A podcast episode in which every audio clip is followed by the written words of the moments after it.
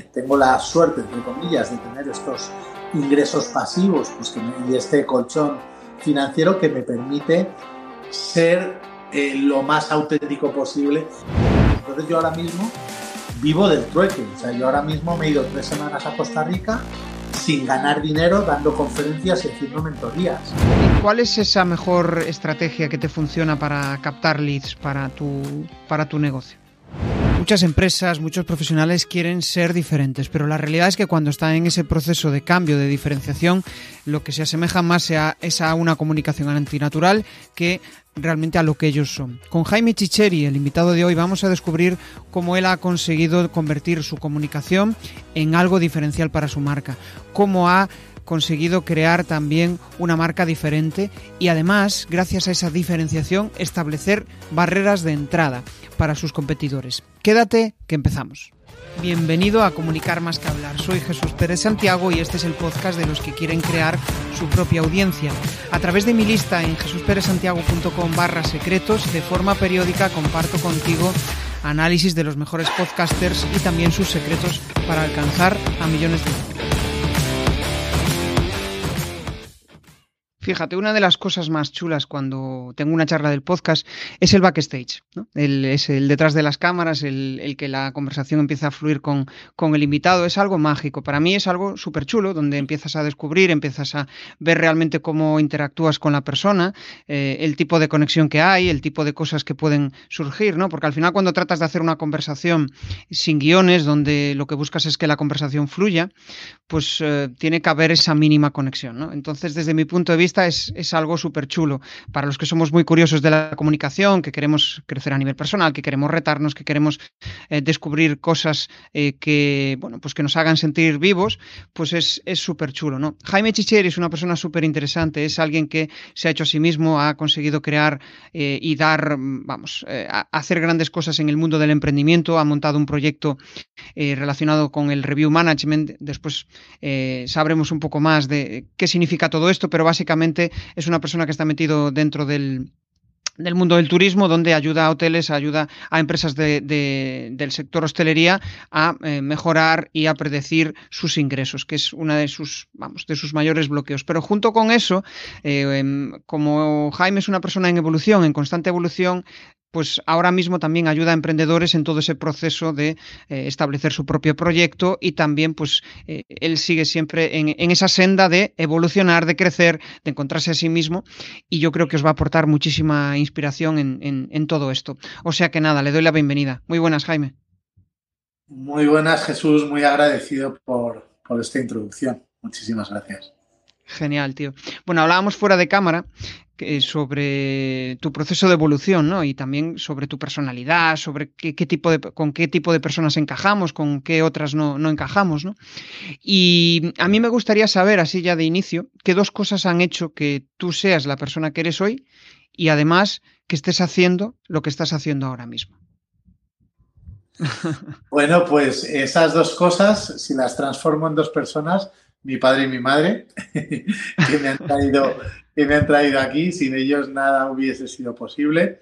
Y luego cuando digo nada, pues también porque, porque han sido muy buenos progenitores y, y, bueno, pues me han dado lo que necesitaba en cada momento. Mano dura cuando había que darme mano dura y luego pues una mano más blanda pues cuando, cuando había que hacerlo.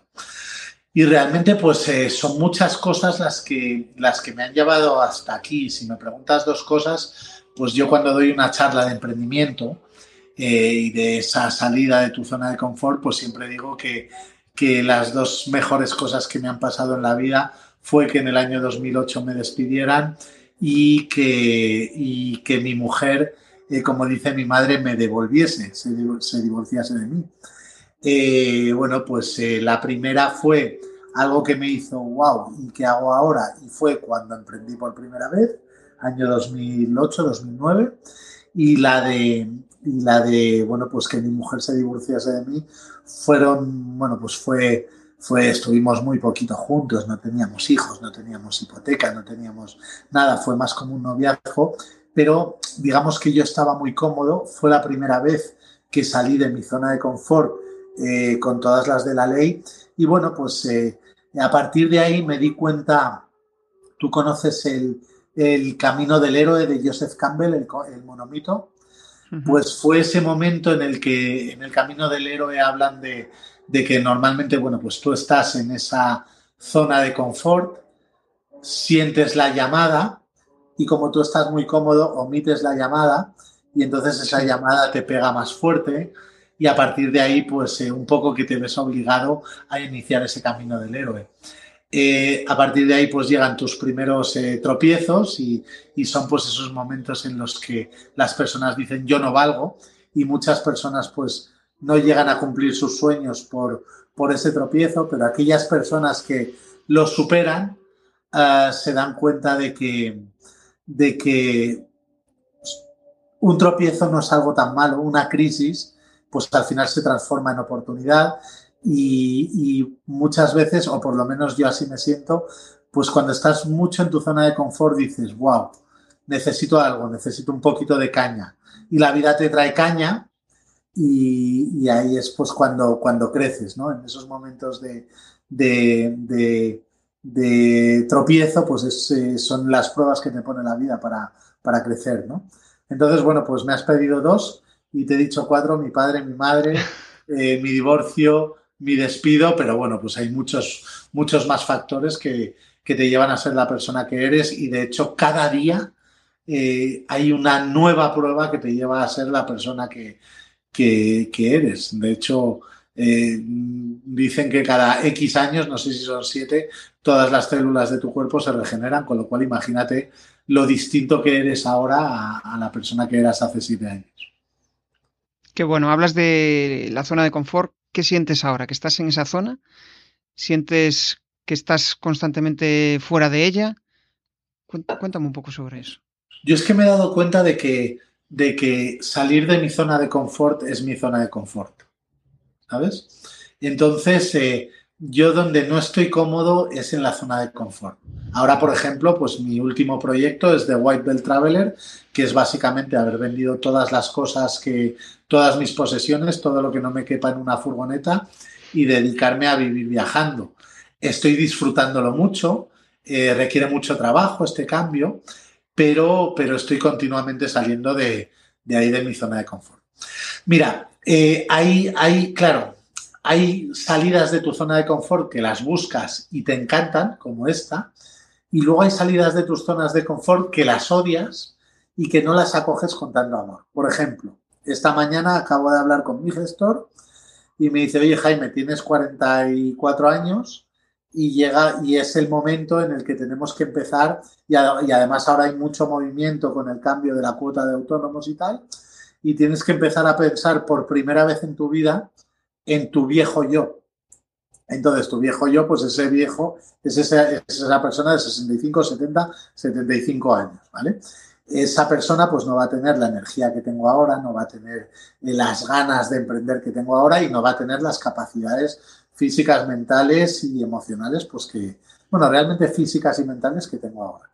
Entonces, claro, ahora es donde tenemos que decir, oye, quiero que todo el dinero que tengo sea para mí eh, con lo cual cojo la cuota de autónomos baja o quiero empezar pues a pagar más para, para tener más para el viejo yo.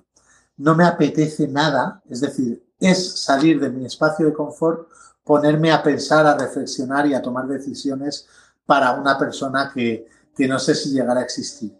Y es algo que, que odio, que me saca de mi zona de confort y que voy a tener que hacer. Entonces, pues pues eh, siempre estás en algunas situaciones en tu zona de confort y en otras fuera de tu zona de confort.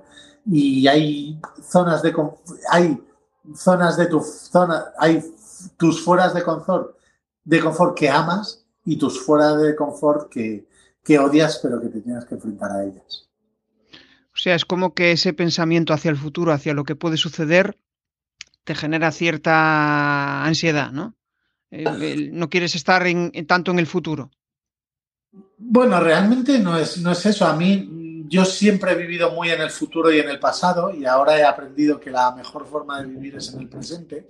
No es tanto eso, sino el hecho de tenerte que tomar, tener que tomar una decisión que a mí no me apetece. Es decir, si me dices, oye Jaime, ahora mismo puedes pagar entre 300 eh, y 1.500 euros al mes de cuota de autónomos. ¿Cuál quieres pagar? Pues lo que, lo que mi niño interior quiere es pagar la cuota de 300 para tener más dinerito con el que poder jugar. Yo no soy una persona que, que gaste, de hecho mi forma de ver la vida es minimalista, es decir, yo, como te decía, todo lo que no me cabe en la furgo no es para mí.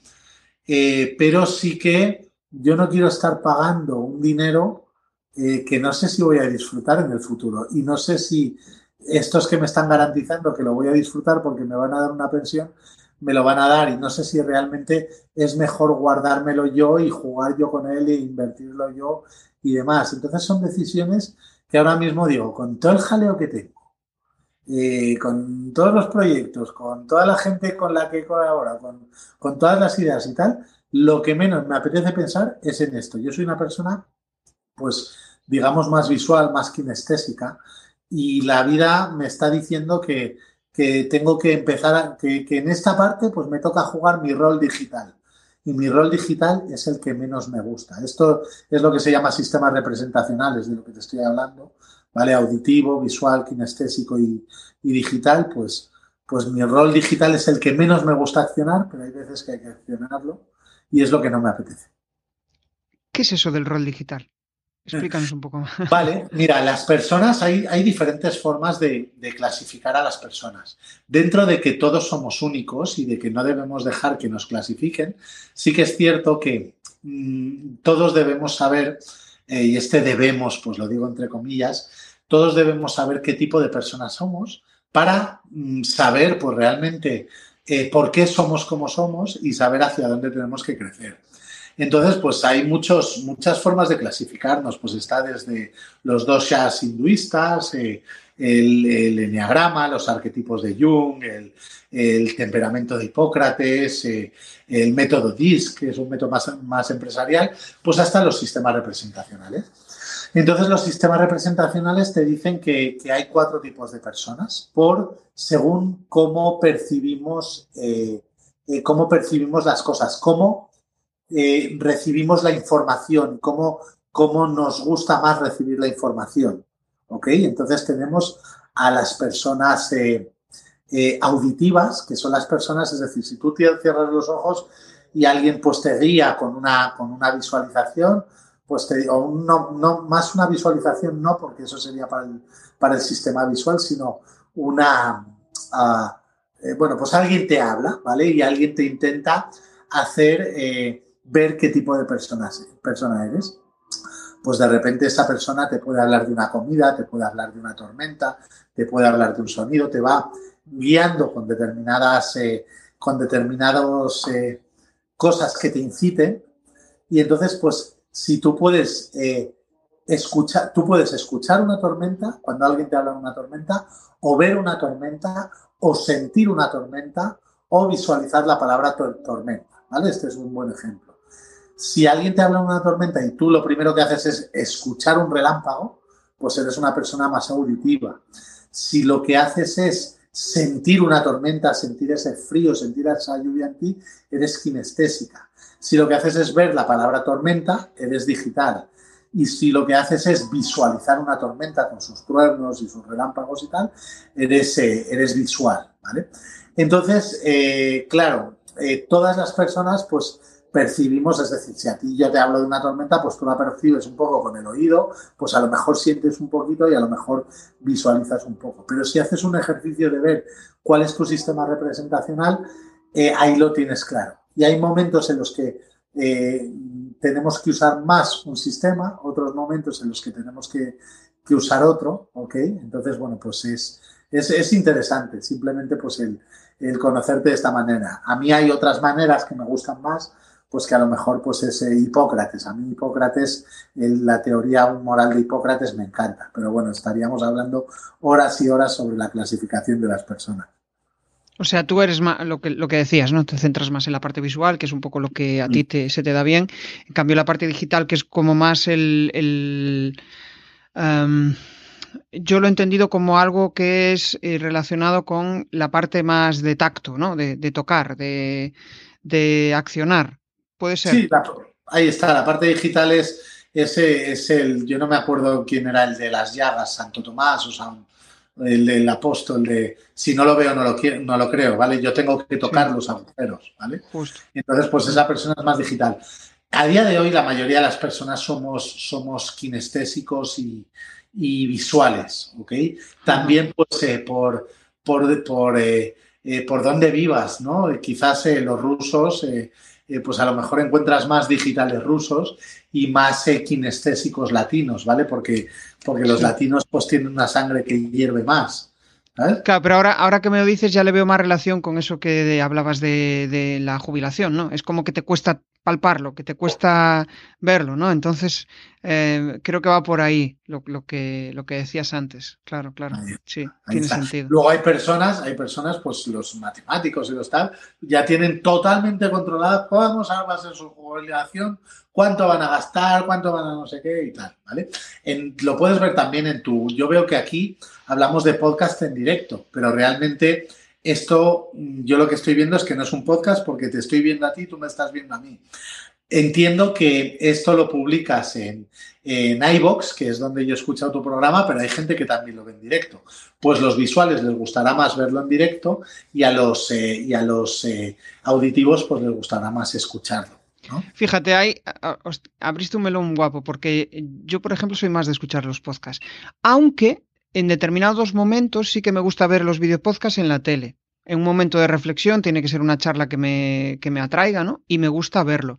Pero, ¿sabes lo curioso? Que eh, en cualquiera de los dos necesito em, estar centrado en eso. No puedo estar escuchando un podcast y tenerlo de fondo porque me genera la ansiedad de decir, me estoy perdiendo algo. Entonces necesito, pues esa, bueno, el estar escuchando el, podcast y estar centrado en eso, ¿no? Porque me lo tomo como un rato de aprendizaje, eh, de, eso, de aprender cosas nuevas, de, mm, reflexionar, de, parada. Y para mí es como eh, mindfulness, ¿no? Hay mucha gente que dice, yo hago parada de pensamiento en tal. Pues yo, a mí hacer este tipo de cosas, escuchar un podcast o, em, o escuchar música, me ayuda a parar y, me centro en eso, hago foco en eso y, vamos, es, es algo súper chulo. Es curioso, es curioso lo que comentas. Yo estaba reflexionando sobre yo, cómo soy en ese aspecto. Realmente cuando yo estoy trabajando, es decir, estoy enfocado en otra cosa, no puedo tener un podcast o las noticias o la radio de fondo porque no me entero de nada. Pero sí que es cierto que yo necesito estar hacer, haciendo algo eh, que yo sepa automatizar para prestar atención a las cosas. Yo soy, yo tengo déficit de atención, lo que llaman eh, TDAH, ¿vale? Eh, yo lo tengo. Entonces, para mí, a mí me cuesta mucho leer sentado o leer en la cama. No me, no me concentro, tengo que leer la misma página varias veces y en la cama directamente me quedo dormido. Yo cuando leo con plena atención es cuando estoy andando. Cuando escucho un podcast con plena atención es cuando estoy conduciendo. ¿Sabes? Entonces. A mí también me gusta. Sí. sí. Sí, sí, De hecho, cuando voy conduciendo me, centro. Corriendo también. Em, pero es cierto, o sea, en casa no, no escucho podcast. O sea, siempre tengo que estar haciendo algo. Es curioso. Sí, sí, sí, sí. Mm, a no ser que sea eso de estar sentado en el momento de relajación, estoy cansado a la noche y me pongo eso y lo que hace es como que, bueno, me activa el sueño, ¿no? Y, me ayuda. Ahí sí, ahí sí, es la, quizá el único momento que, me gusta eh, parado. Mira, yo un, podcast de noche, yo un podcast de noche eh, aguanto, o sea, ni siquiera la introducción. Me lo pongo y además me gusta mucho ponerme las entrevistas de Jordi Wild. Ah. Eh, me lo pongo y en un minuto ya estoy sopa. Qué bueno eso. Eso es, eh, vamos, de las cosas. Yo, por ejemplo, soy de los que le cuesta quedarse dormido, pero igual, no sé, 15, 20 minutos. Y ese momento de parada, de música o de podcast, sí que me, sí que me relaja, ¿no? Me ayuda a, em, quedarme dormido y después, pues, eh, suelo descansar bien. Em, vamos a hacer un cambio de sentido. Y aquí me gustaría avanzar un poco también hacia la parte más de negocio tuya, ¿no? Em, ah. y entrelazar todas estas cosas que estamos hablando, que me parecen súper chulas. Al final yo veo que el proyecto evoluciona contigo, ¿no? Empezaste con Revenue Management, em, que al final pues es em, eso, ayudar a empresas hoteleras. empezaste y sigues, y sigues con eso, porque al final entiendo que es buena parte de tus, de tus ingresos, ¿no? Pero como buen emprendedor, al final siempre estás tratando de buscar un sentido a tu emprendimiento. Em, y claro, estas nuevas vías que abres, pues entiendo que son para llenar determinadas cuestiones que, bueno, que te hacen falta. ¿Cómo encuentras el equilibrio entre la pasta y el sentido? Que yo creo que es una de las grandes metas de los, de los emprendedores, ¿no? El sacar dinero, pero también la parte esa, ¿no? Y, ¿sabes por qué te pregunto esto? Porque, joder, veo una evolución en ti en, el aspecto de minimalismo, ¿no? En el voy a venderlo todo, voy a eh, hacer este tipo de cosas hacia una vida pues eh, más centrada en, tener menos cosas y, en, y en llenarme, ¿no? Pero por otro lado necesitamos el dinero también. Entonces ese equilibrio supongo que no es fácil eh, encontrarlo, ¿no? Vale, pues mira, fíjate, yo he estado, yo he estado muchos años focalizándome en el dinero, Pero no porque quisiese ganar mucho dinero para, tener yates y, casas y demás, sino por, por la preocupación del yo que hablábamos antes, del viejo yo.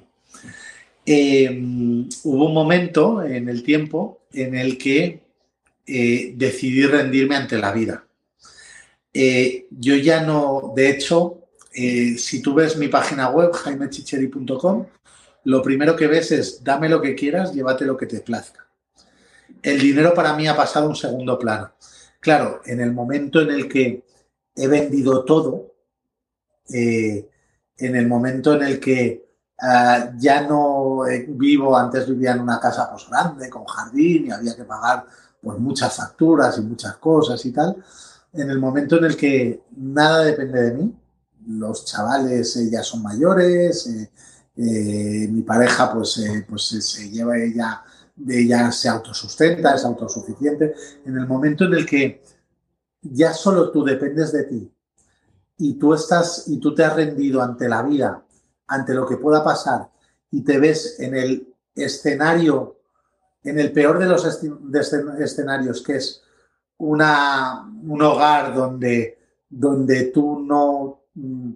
Ah, donde, donde la gente tenga que cuidar de ti porque tú no puedes de, cuidar de ti. Y incluso en ese momento te ves feliz, eh, porque vas a conocer a gente interesante, es lo que hablábamos al, al, principio, todo el mundo es interesante, todo el mundo tiene algo que enseñarte y a mí me encanta aprender. Mi objetivo en la vida es aprender, mi objetivo en la vida no, es, no son casas, no son grandes comidas, no son ni siquiera grandes, grandes viajes, aunque vivo viajando. Mi objetivo en la vida es aprender de las personas. Con lo cual para mí el dinero pasa a un segundo plano. A partir de ese momento en el que entendí eso, tengo más clientes que nunca, tengo más proyectos que nunca, tengo... Eh, la vida te da. Es decir, tú solo tienes centrarte que centrarte en vivir con propósito y hacer tu parte. A partir de ahí la vida va a hacer su parte.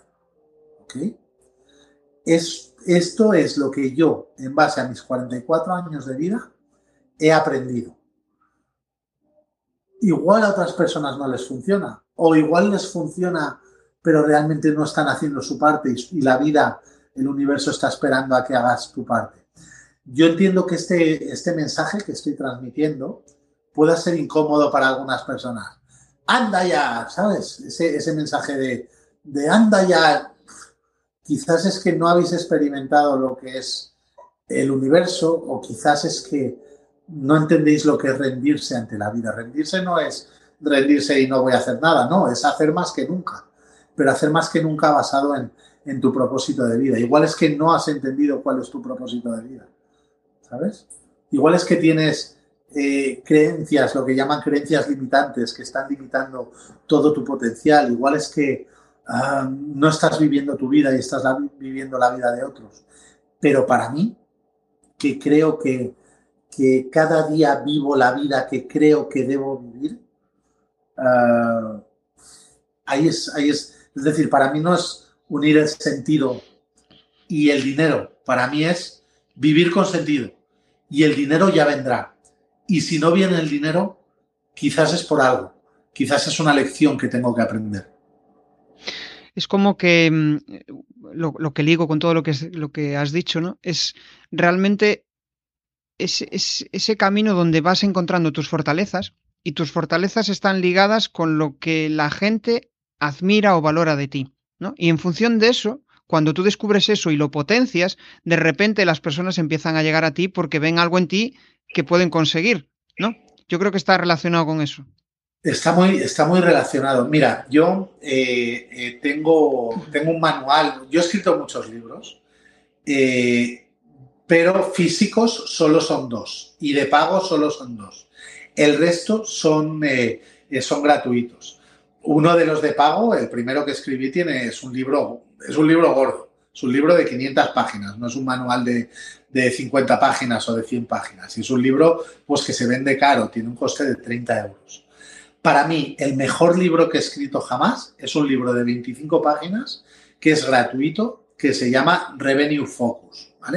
Dentro de este libro está todo enfocado pues, a, ayudar a las personas a emprender. ¿okay?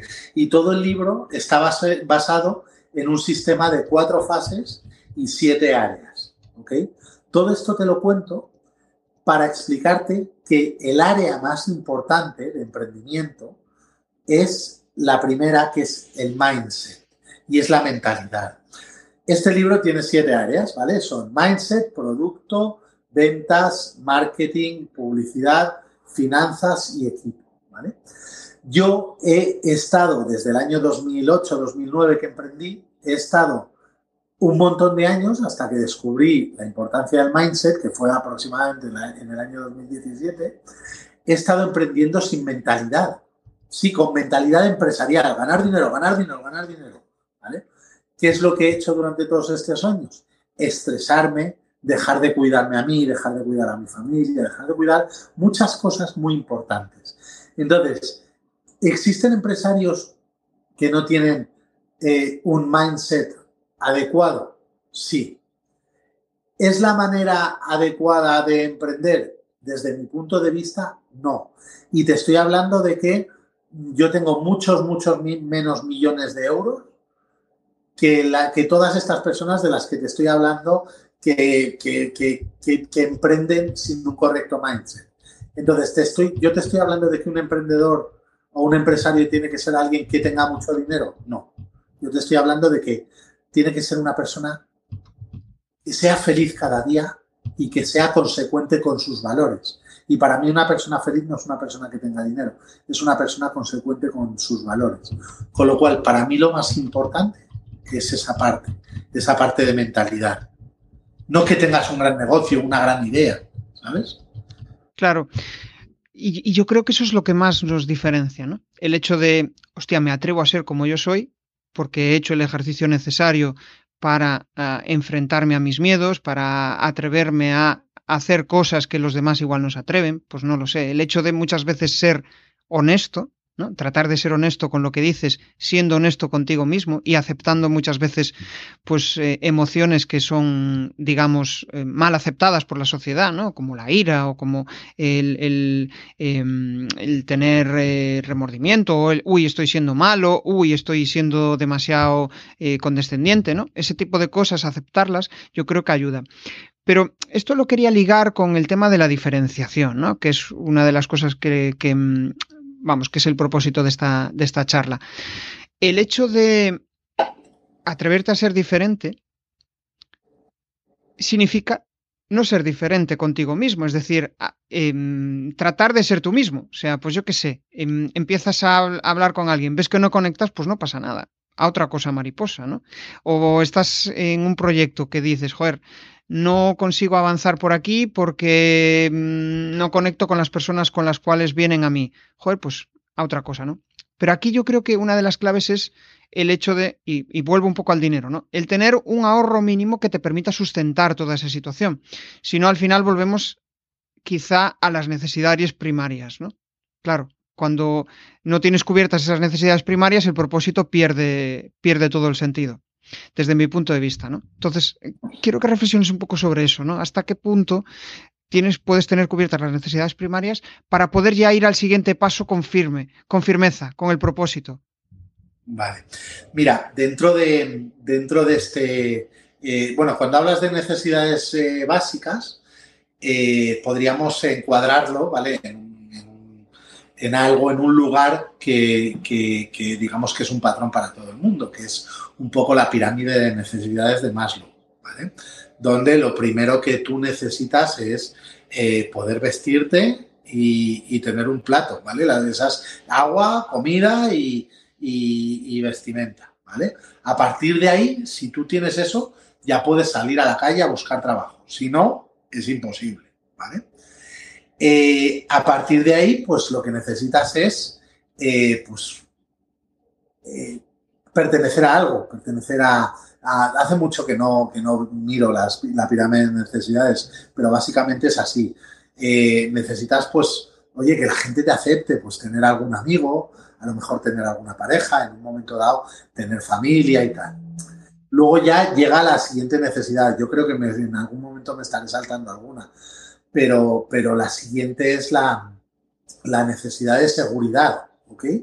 Entonces, cuando tú me hablas de un mínimo, podríamos estar hablando del mínimo de la fase de la fase 1, del mínimo de la fase 2, donde ya, oye, tienes tu dinero, pero es que ahora hay más en el pack, una pareja que puede complementar, puede ganar más que tú, puede ganar menos que tú, o tal. Y luego ya pues tienes la necesidad de seguridad. ¿Hasta qué punto las personas eh, no, quietos, quietos, quietos, quietos, no ladren ustedes. Igual hoy algún ladrido ahora. Para, para bueno, para los para los que nos están escuchando, pues básicamente tiene unos perros muy majos y de hecho me estoy acordando del, podcast de, que grabaste en exteriores, ¿no? Que se metían ahí ellos en, en, directo. Entonces, claro, estamos en un mundo en el que lo primero que pienso es que necesitamos demasiadas cosas. Yo ahora mismo estoy haciendo cálculos eh, sobre cuánto es el mínimo que necesito para vivir. Y realmente necesito, necesito mucho. Para empezar, una cuota de autónomo son, ahora mismo el mínimo para mí son 300, 400 euros. ¿Vale? Luego comida, luego gasolina. O sea, sí que necesitamos eh, unas bases para, para vivir. Pero realmente yo creo que tenemos, que creemos que necesitamos demasiadas cosas. ¿vale? Por otro lado, eh, dentro de este sistema de Revenue Focus que te comentaba, te he hablado de las áreas, pero también te hablo de las fases. Entonces yo divido cualquier emprendimiento en cuatro fases y las he, las he nominalizado en base al sistema americano de, clasificación de high school, que es eh, junior, no, eh, uh, sophomore, no, sophomore, antes de sophomore venía sophomore, junior, freshman, sophomore, junior y senior. ¿Vale? Entonces, claro, dentro de estas fases, pues obviamente lo primero que necesitas es lanzar un mínimo producto viable, pero lanzar un mínimo, para lanzar un mínimo producto viable tienes que tener cubiertas determinados, determinados aspectos de tu vida. Entonces yo, por ejemplo, yo ahora mismo dentro de mi comunidad de emprendedores tengo a 110 emprendedores y cada uno tiene sus casuísticas, ¿ok? Entonces dentro de las mentorías conmigo, eh, antes de que se lancen, yo lo que les hago es que tengan todo el plan montado. Una vez tienes todo el plan montado, tienes que ver si es el momento de lanzarte. Si es el momento de lanzarte, pues lo dirá pues el pulmón financiero que tú puedas tener y la viabilidad de tu proyecto. Sí que es cierto que nosotros, pues dentro de la comunidad hackeamos un poco el sistema. ¿Qué es lo que hacemos? Pues trabajamos en proyectos reales, ¿vale? los mentis de mi comunidad trabajan en proyectos reales y trabajan con gente que todavía no está preparada para emprender. Y lo que van haciendo es un sistema de huchas. Es decir, esas personas van trabajando en proyectos, les van guardando una huchita y, cuando están preparados para emprender, pues ya tienen una hucha, ya tienen un dinero que se han ganado, que se les puede pagar legalmente y pues tienen esa hucha. Entonces tenemos diferentes sistemas, pero lo que te quiero decir con todo esto, que me ha adelantado un poquito, porque todavía ni siquiera te he contado pues, eh, pues un poco los proyectos en los que tengo, pero sí que tengo una comunidad de emprendedores, pues en esa comunidad de emprendedores siempre velamos porque la persona dé el paso en el momento adecuado, en el momento en el que tiene sentido darlo. Siempre va a haber riesgos, pero ahí es la persona que, que debe decidir si está dispuesta a asumir riesgos en su vida, es decir, a, salir de su espacio de confort o si no, o si no va a hacerlo.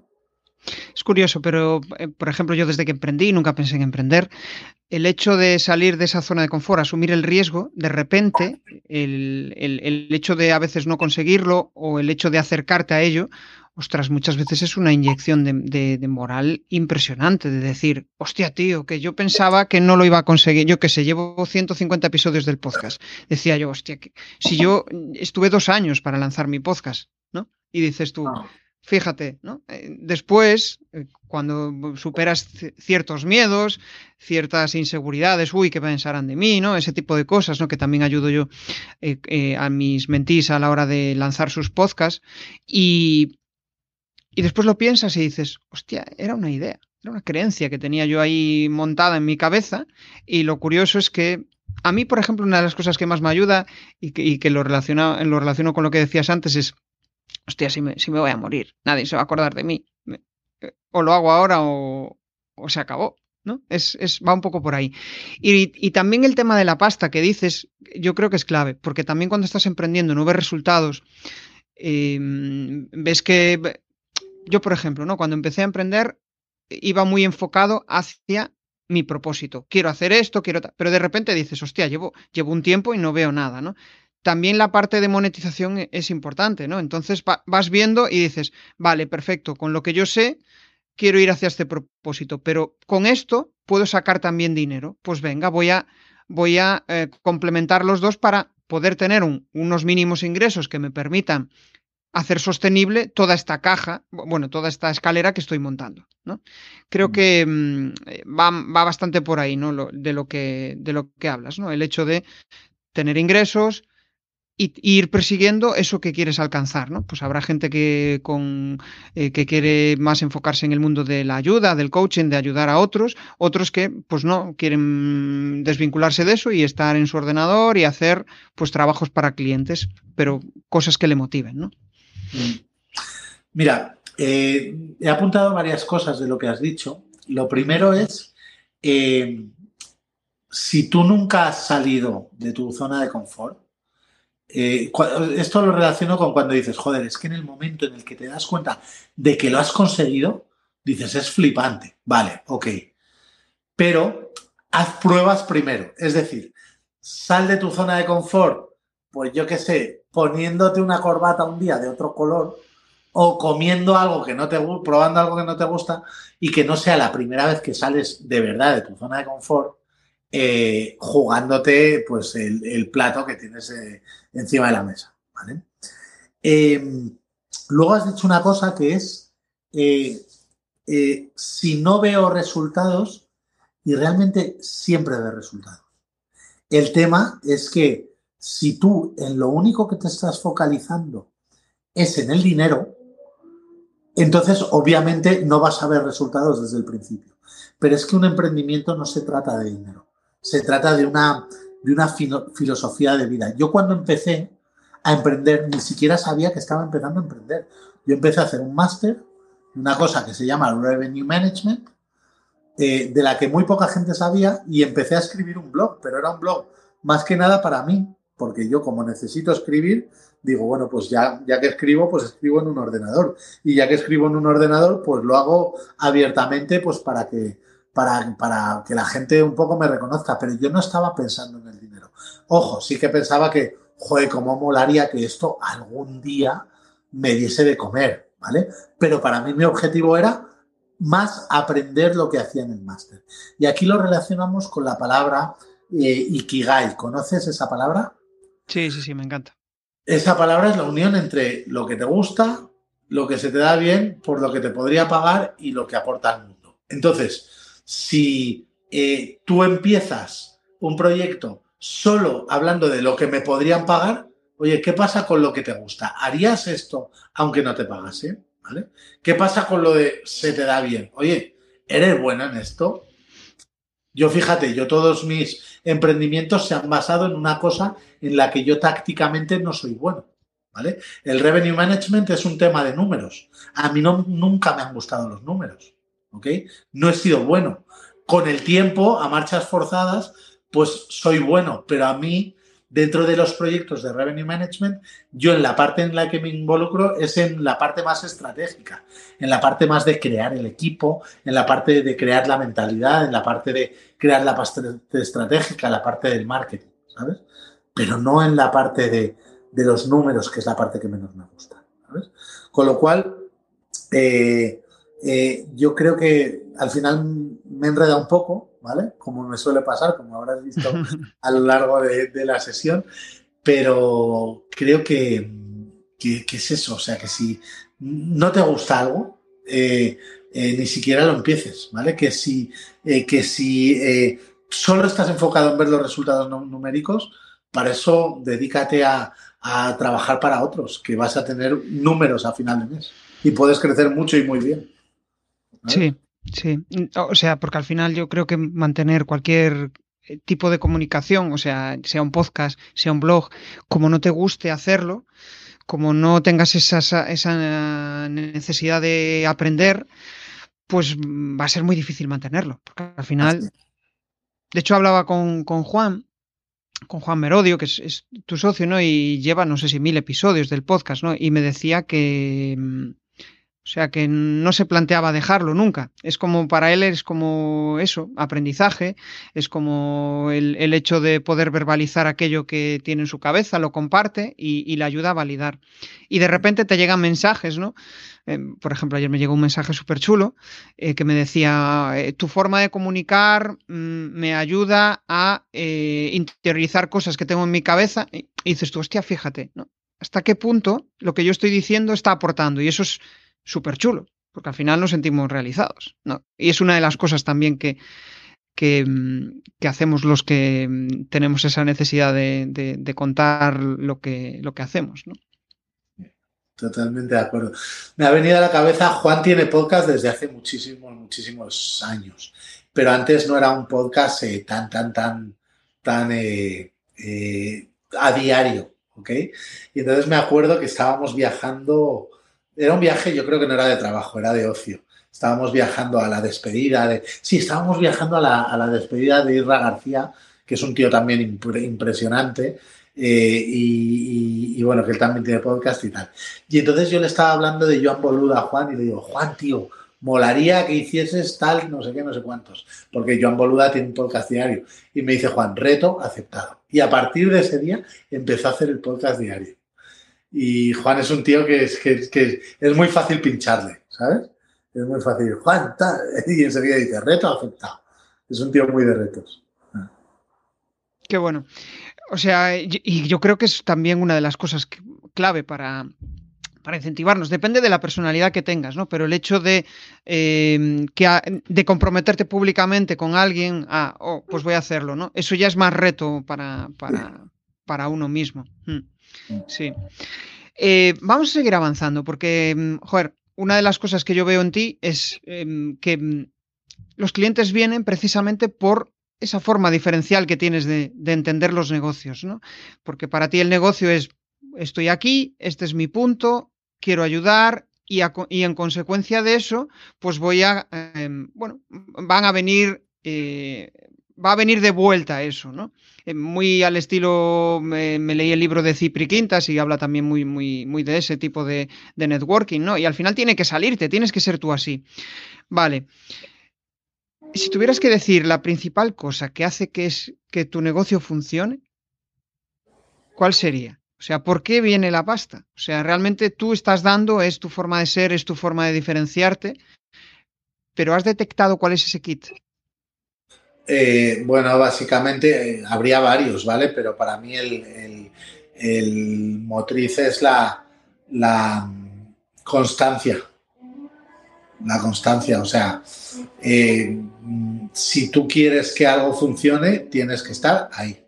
Pa, pa, pa, pa. Da igual que un día lo hagas mal, otro día lo hagas bien, pero todos los días tienes que hacer tu parte.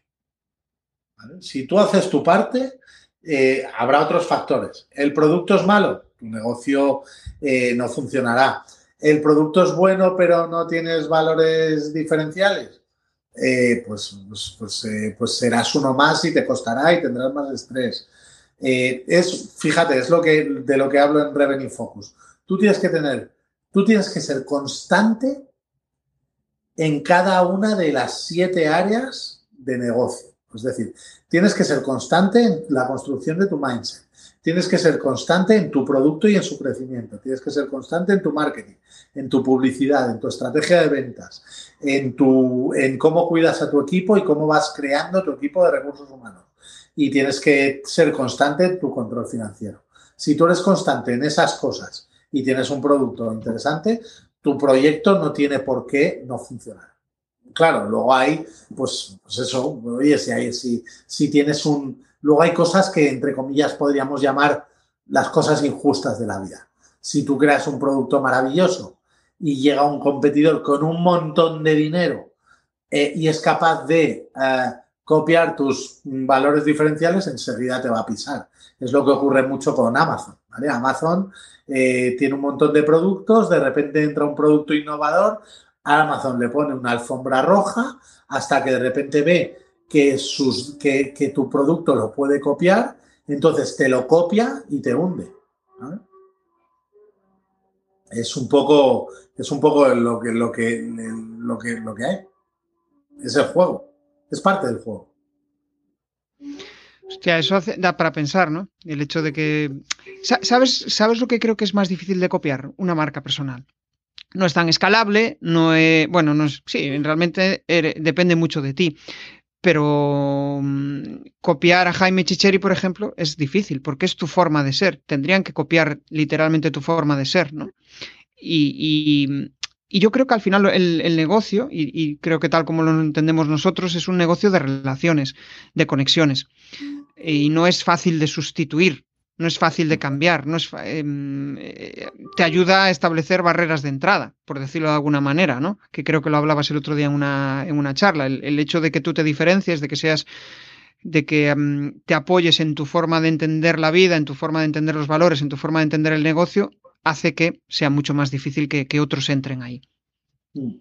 Sí, y bueno, aquí me gustaría matizar dos cosas. La primera es que nadie, o sea, absolutamente nadie, es igual que Jaime Chicheri. Pero nadie es igual que Jesús. Y nadie es igual que Merodio. Y nadie es igual que tal. Eh, eh, estos días, eh, una de mis mentoras en un máster de coaching que estoy recibiendo, un máster súper potente, muy chulo, estoy disfrutando mucho.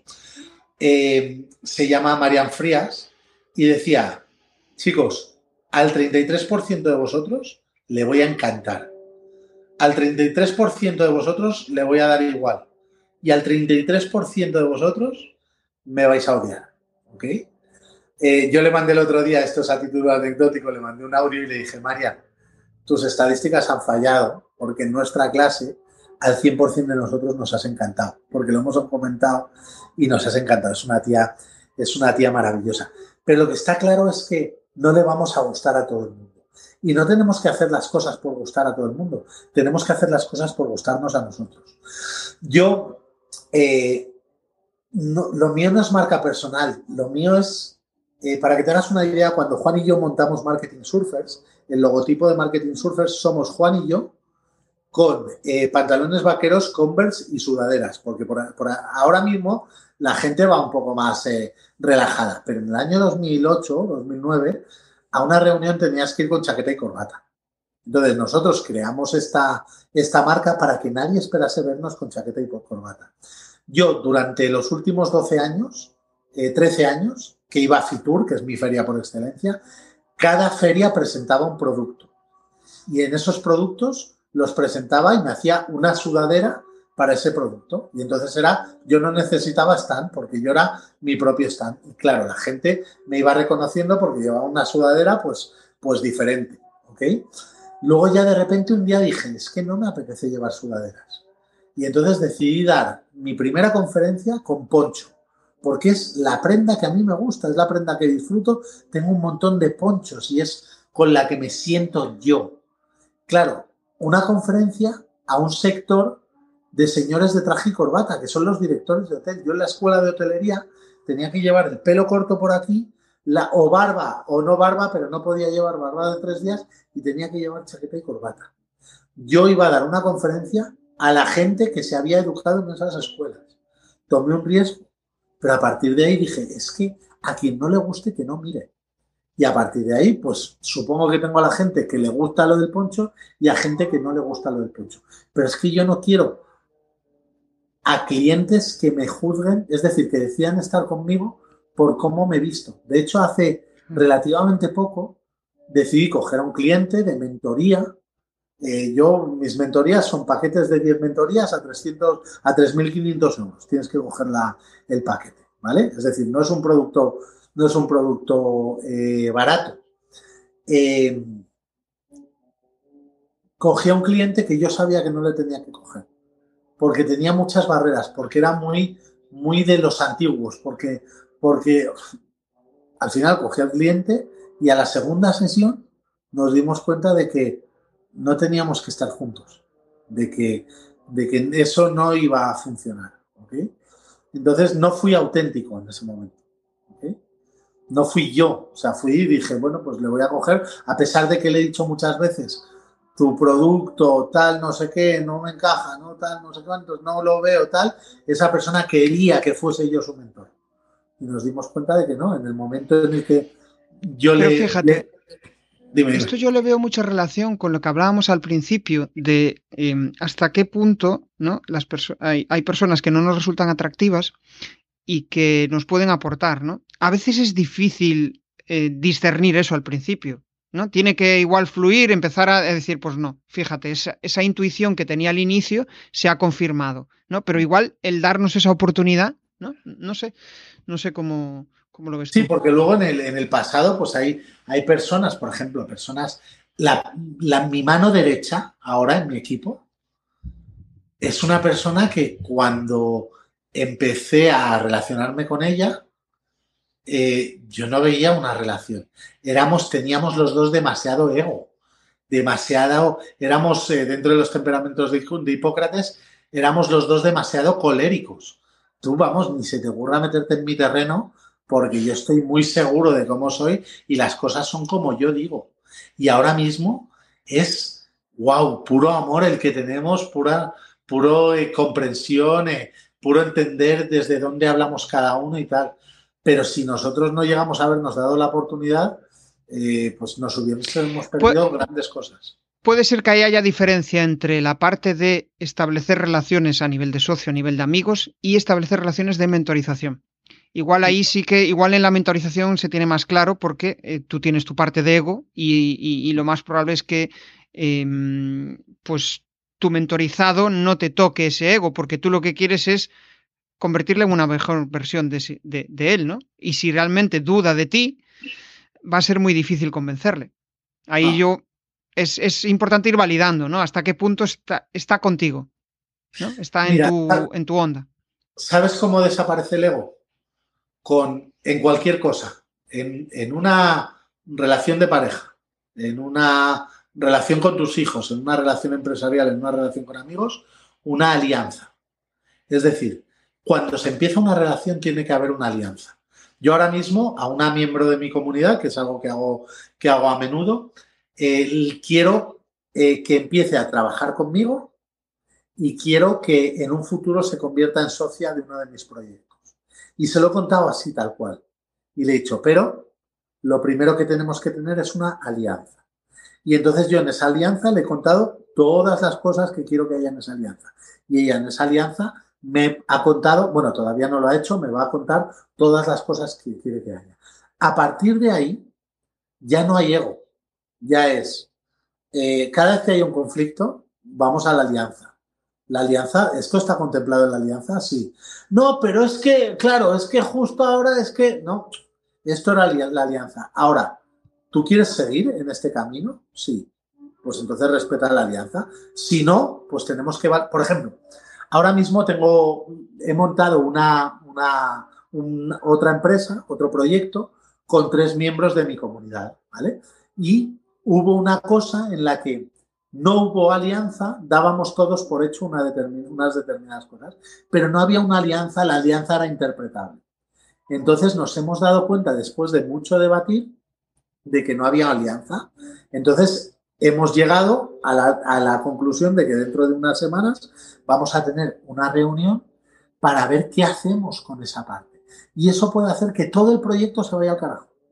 Porque yo no quiero hacer esa parte, tú no la quieres hacer, tú no la quieres hacer, vamos a pagar a otra persona, pero existe la posibilidad de que nadie quiera hacerlo y no tengamos presupuesto para pagar a una persona que lo haga. El proyecto se va al carajo. Cualquier relación se va al carajo si no tiene unos cimientos sólidos. Y ahí ya no hay egos ni hay nada, porque, porque está todo escrito. Un pacto de socios. En una empresa se llama pacto de socios. En una relación un poco más eh, abierta, pues se trata de alianza. En una pareja es la alianza, el matrimonio. Ahí está la alianza.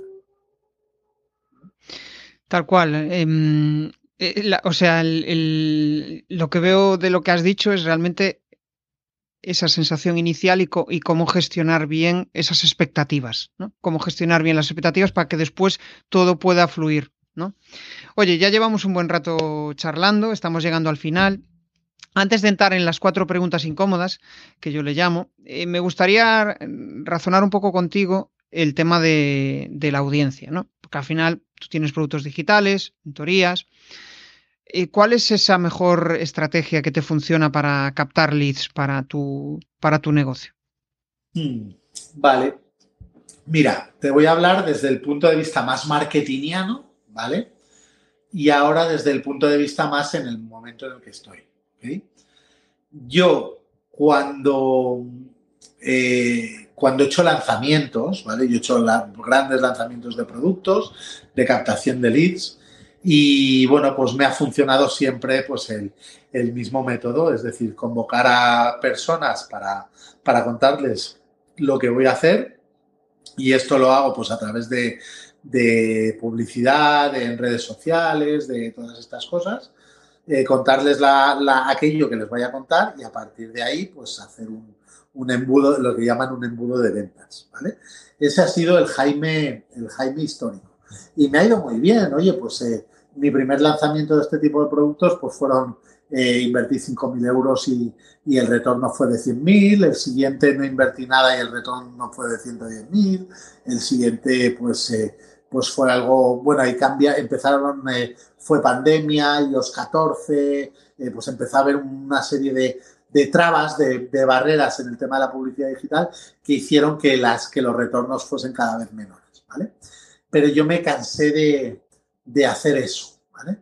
Y es un método, son métodos que, funcionan, pero funcionan eh, teniendo en cuenta que ahora mismo estamos hablando de, te he hablado de siete sistemas, ¿vale? De siete áreas.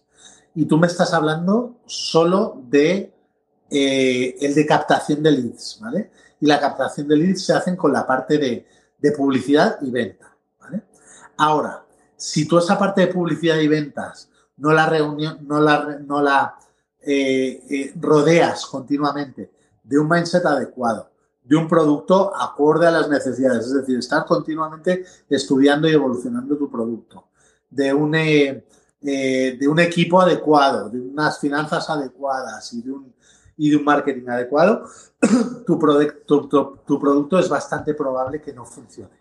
Conozco casos de personas a las que les ha funcionado y que han hecho millones y millones de euros sin hacer esto que yo te digo. Pero lo, lo más, lo más eh, es decir, lo que más seguridad te debe dar es que tú respetes eh, cada una de las áreas y cada una de las fases. Eso es el Jaime histórico. ¿vale? Ahora, el Jaime actual eh, ya tiene, tengo la suerte, entre comillas, de tener estos ingresos pasivos pues que y este colchón financiero que me permite pues eh, ser eh, lo más auténtico posible y probar nuevas formas. Entonces yo ahora mismo vivo del trueque, o sea, yo ahora mismo me he ido tres semanas a Costa Rica sin ganar dinero, dando conferencias y haciendo mentorías. No gano dinero, pero lo que hago es, eh, los clientes me pagan con comida y cama, ¿vale? Como a un monje, como a un monje budista. Yo comparto mi conocimiento por cama y comida. Entonces, ahora mismo, claro, me he dado cuenta de que, de que yo estoy dando mentorías y estoy dando conferencias a gente que puede ser mi público objetivo, con lo cual he creado como una especie de embudo. Yo voy ahí, doy una conferencia, me rellenan un formulario de 130 preguntas y al final del formulario ellos dicen eh, cuáles de mis servicios les pueden interesar.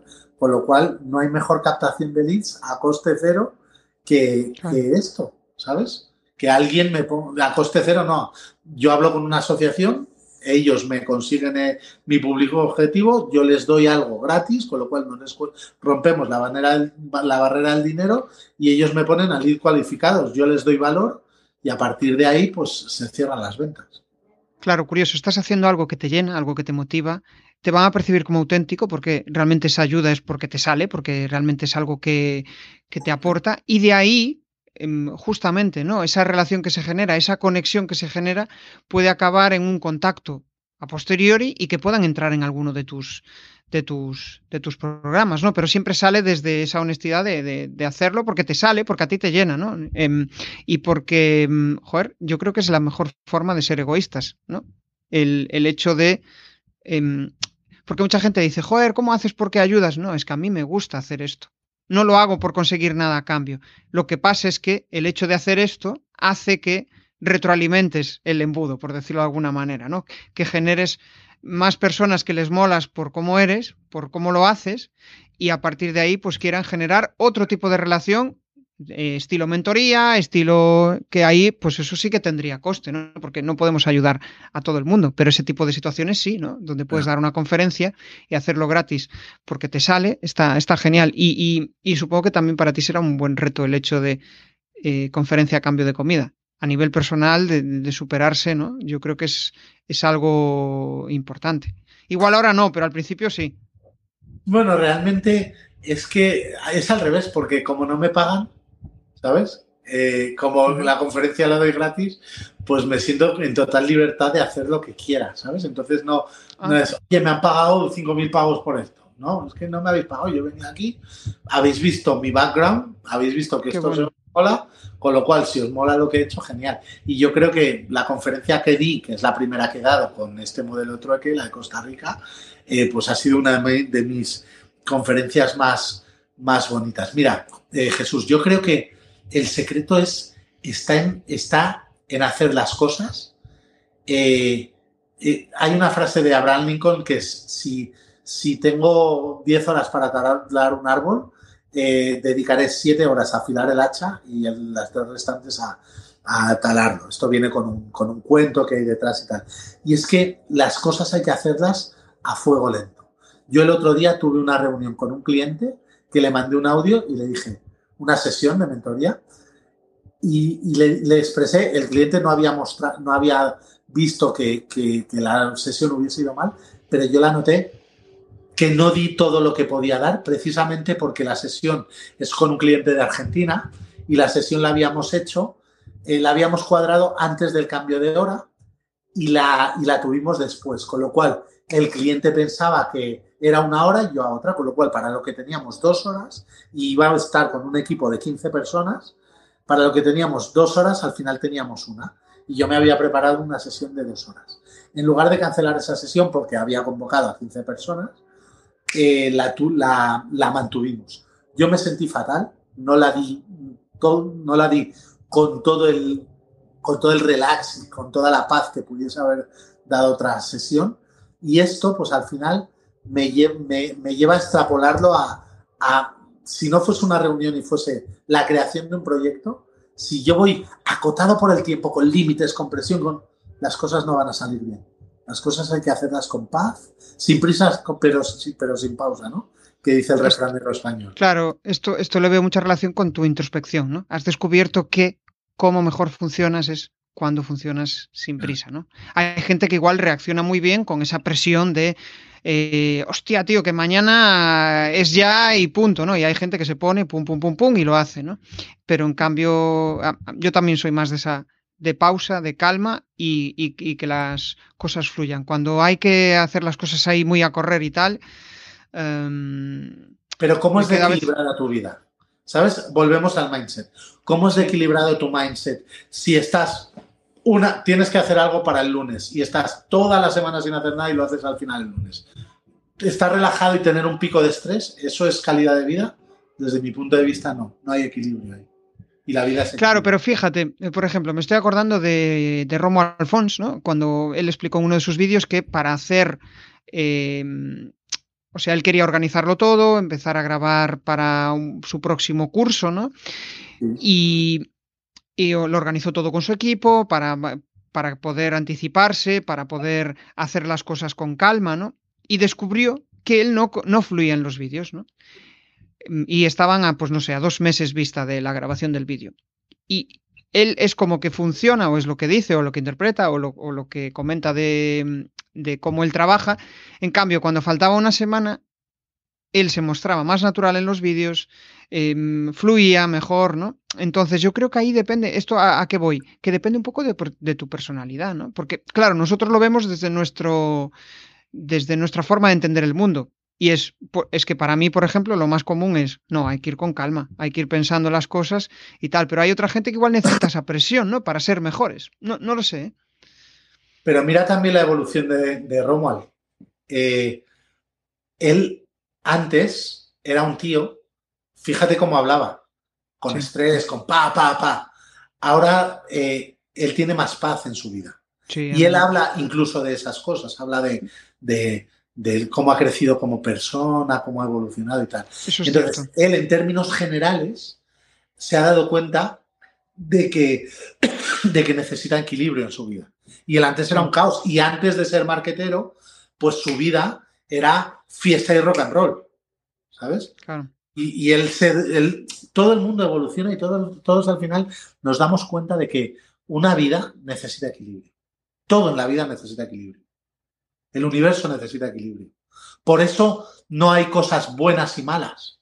En los budistas no hablan de, bueno y malo, ¿sabes? Porque lo bueno, lo malo, ¿qué es malo? ¿Qué es malo? ¿Tú conoces esa, esa historia de los, del señor eh, de los caballos? De, un señor, te, te, la cuento muy brevemente, ¿vale? Es una historia muy larga, pero se reduce en esto. Un señor es pobre, no tiene caballos y de repente aparece un caballo en su casa. Y todo el mundo le dice, oh, qué bueno, qué bueno, tienes, un caballo y no tenías caballo. dice, bueno, malo, quién sabe. De repente el caballo se escapa. Oh, qué pena, se ha escapado el caballo, qué malo. Dice, bueno, malo, quién sabe. De repente el caballo vuelve con un montón de caballos y, y tiene un montón de caballos. Ah, tienes un montón de caballos. Bueno, malo, quién sabe. Y así el cuento pues entonces nada es bueno, nada es malo, ¿sabes? Todo tiene que estar equilibrado, ¿sabes? Si, hay, si no hay mal, no puede haber bien, ¿sabes? Sí, este cuento que dices era, es de la buena suerte, ¿no? Yo lo leí en, el libro de... Bueno, es, más ancestral, yo creo. es más ancestral, ¿no? Pero eh, se resume un poco en, ese libro. No me acuerdo ahora el, autor, pero eh, el de la buena suerte. Bueno, Jaime, vamos a entrar ya en la fase final. Llevamos un buen rato charlando, yo seguiría, o sea que me, mola mucho, ¿no? Eso de, empezar a divagar y irnos está súper guay. Em, vale, la primera pregunta. ¿Qué echas de menos del Jaime de hace 10 años? Eh, nada, porque, porque le voy a ver muy a menudo. Yo, yo hago muchas, muchas eh, regresiones a mi niño interior y estamos muy en contacto. Qué bueno. ¿Tu mayor aprendizaje de vida? Mi mayor aprendizaje de vida es, eh, eh, voy a parafrasear a, mi filósofo favorito, Sócrates, y es yo solo sé que no sé nada. Sí, tal cual. ¿Cuál es la tarea que más tiempo te lleva en, tu día a día? Eh, mi, morning glory, mi rutina matinal, que son dos horas aproximadamente. Vale. Una cosa que te quitarías de tu vida. Una cosa que me quitaría de mi vida es eh, nada. Es decir, tú hablabas antes de la, de la entrevista que, me hizo Jorge de los Reyes eh, y él me, decía, si, si tuvieses una lámpara mágica y pudieses pedir un deseo, ¿cuál sería? Y mi deseo sería nada. No pediría nada y no quitaría nada. La vida me tiene que dar lo que me quiera dar y yo bailaré con aquello que me dé. ¿Esa respuesta eh, va más relacionada con mindset? Es decir, con ya tener interiorizado, o es más un trabajo de interiorizarlo constantemente, de, asumirlo? ¿A qué, te refieres con esa respuesta? ¿Con la respuesta de nada? Eh, justo, con la respuesta de nada, sí. nada es nada, o sea, está relacion, nada es nada y está relacionada con todo. Es decir, es, es, eh, es, una, una enseñanza muy estoica eh, que es amor fati, amor al, amor al destino, amor a lo que venga. Entonces, realmente no sabría con qué relacionarla. La relacionaría con todo, con mindset. Pero eso es una preparación, ¿no? El hecho de llegar a esa respuesta. Es una preparación el hecho de llegar a una respuesta. No, yo, yo, yo, o sea, sí, o sea, yo he llegado ahí a, raíz de conocer a los estoicos, de conocer el budismo. El, eh, esto que llevo tatuado aquí es Anicca, todo pasa, nada permanece. Es el momento presente, es leer a Ed Tolle. Entonces es, es no tener expectativas. Entonces, pues he llegado a esa respuesta gracias a haber leído muchas cosas. Sí, he, llegado a esa respuesta gracias a, encontrar que los grandes sabios, el Tao Te Ching, Marco, Marco Aurelio, eh, Buda, eh, bueno, el Buda, Siddhartha Gautama y demás, eh, hablan todos de lo mismo. ¿Sabes? Entonces mi respuesta es, no quiero condicionar en nada el universo. Entonces, si me quito algo, sea bueno o sea malo, entre comillas, el bueno y malo, estoy condicionando al, universo y yo no quiero condicionar nada. ahí la palabra, claro, ahí la palabra sería fluir, que fluya. Claro. Que, surja, que surja lo que tenga que, surgir. ¿Qué te quitarías tú de tu vida? Eh, eh, o sea, ¿quieres que te responda? Sí. Ostras, pues yo diría la ansiedad. ¿Qué, ¿Qué, tiene para ti la ansiedad? ¿Qué te está enseñando de tu vida la ansiedad? ¿Qué te está enseñando? ¿Qué aprendizaje obtendrías si la ansiedad no estuviese ahí para enseñarte algo? Abraza la ansiedad. Yo el otro día, fíjate, el otro día, para mí, eh, mi gran situación a resolver es la ansiedad y la de muchas personas en este mundo occidental en el que vivimos. Marian Frías me hizo escribir una carta a, a esa cosa que quiero quitarle, a quitarme que es la, en realidad no quitarme, ya lo he definido de otra manera, a esa gran situación que quieras. Y le escribí una carta con tanto amor a la ansiedad que ahora somos amigos. le, das besitos de noche ahí. Qué bueno. Sí, sí, sí. Yo creo, o sea, tuve aquí en el programa que tiene el programa de Bye Bye Ansiedad, eh, no me sale ahora el nombre. bueno, me saldrá. Y, hablaba precisamente de eso, ¿no? De, mm, de, que mientras no la aceptes como normal y trates de buscar una solución, por mucho que busques en eh, terapias, en no sé qué, en no sé cuánto, hasta que no asumes que Ferran Cases, que no me salía la... la lo estaba buscando yo por aquí. Justo, Ferran Cases. Ferran Cases. Y, y, y, tiene mucha relación con lo que dices, ¿no? Aceptarla. Y, eso también le veo mucha relación con lo de la respuesta de nada. ¿Qué esperas de nada? Cuando no esperas nada de eso, al final yo creo que es asumir que la ansiedad, bueno, asumir. Sí, nuestra parte más racional lo asume. Asumes que la ansiedad es algo natural, algo que te protege, algo que evita que te pasen determinadas cosas, es necesaria, porque si no tuviéramos ansiedad, pues em, eh, eh, estaríamos haciendo puenting sin cuerda, ¿no? Eh, ese tipo de, de cosas. Pero claro, depende de la personalidad que tengas, puede ser que, te meta en, los suburbios, que te meta en la mierda, por decirlo de alguna manera, ¿no? Entonces hay que encontrar ese equilibrio que no, sea la, sensación predominante en tu vida, ¿no? Ahí es donde va ese trabajo de introspección, yo creo. Pero es que estar en la mierda está bien, ¿sabes?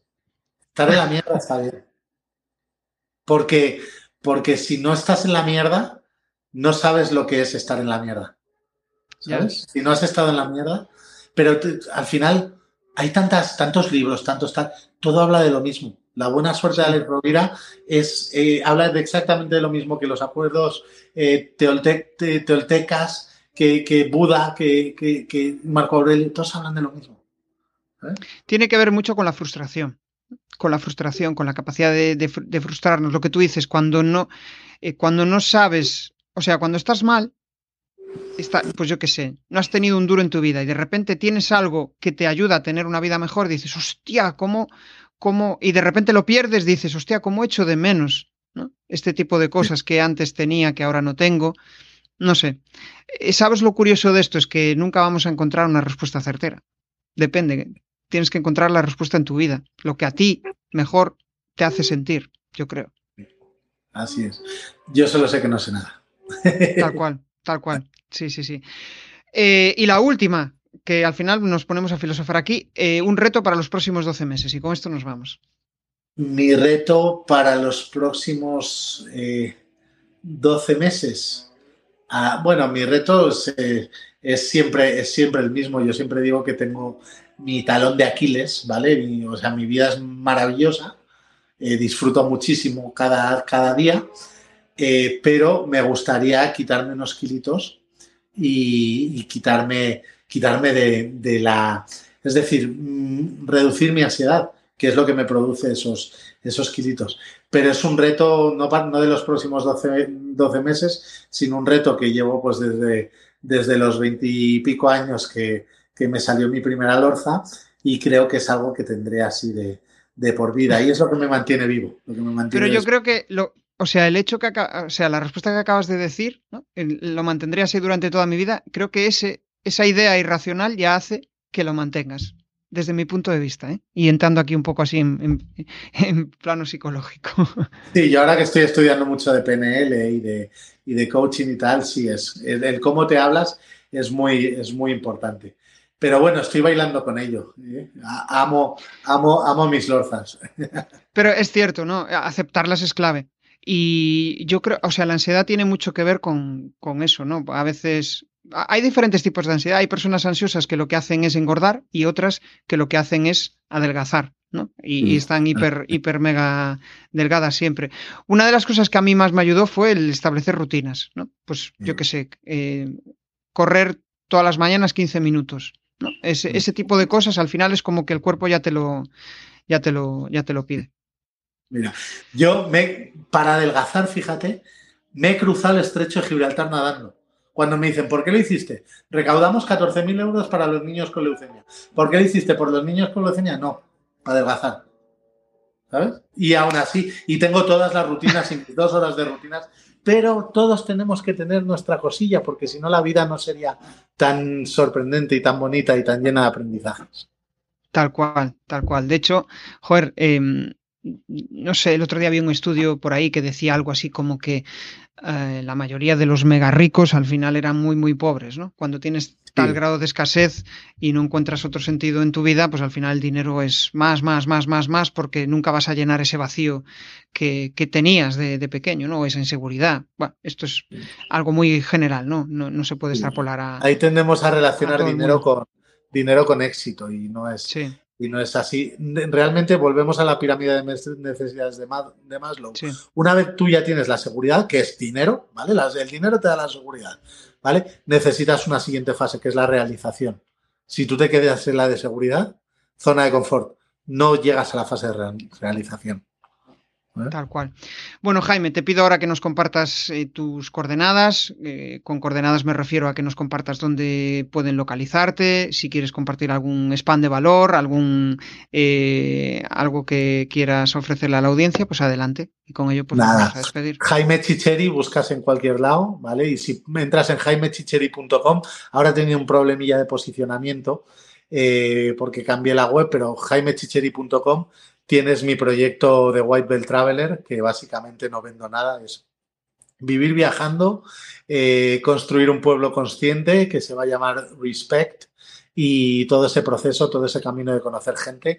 Con lo cual, si, si te apetece, pues ahí escríbeme y, y hablamos. Genial. Bueno, si tengo que llevarme una reflexión de toda la charla, quizás es el hecho de atreverte a ser tú mismo, el hecho de atrever a comunicar tal como eres, el hecho de acercarte a aquellas personas que te aportan. ¿no? Y cuando actúas desde esa honestidad, de repente, y con la perseverancia suficiente, de repente te, te, van a surgir cosas en tu vida, en tu proyecto, en tu negocio, que te van a ayudar a acercarte a tu, a tu objetivo. O sea que nada, Jaime, me lo he pasado en grande, ha sido una charla muy, muy entretenida, muy de, mm, bueno, de irnos por los cerros de Úbeda, que me encanta, y nada, nos vemos en el siguiente episodio. Chao, muy chao. agradecido, muchas gracias. Si te ha molado este episodio del podcast, pues déjame un maravilloso like o un precioso comentario en tu plataforma habitual de podcasting. Si quieres dar más visibilidad a tu marca y llegar a nuevas audiencias a través de un podcast, te cuento cómo puedes crear tu propia estrategia de comunicación en jesusperesantiago.com.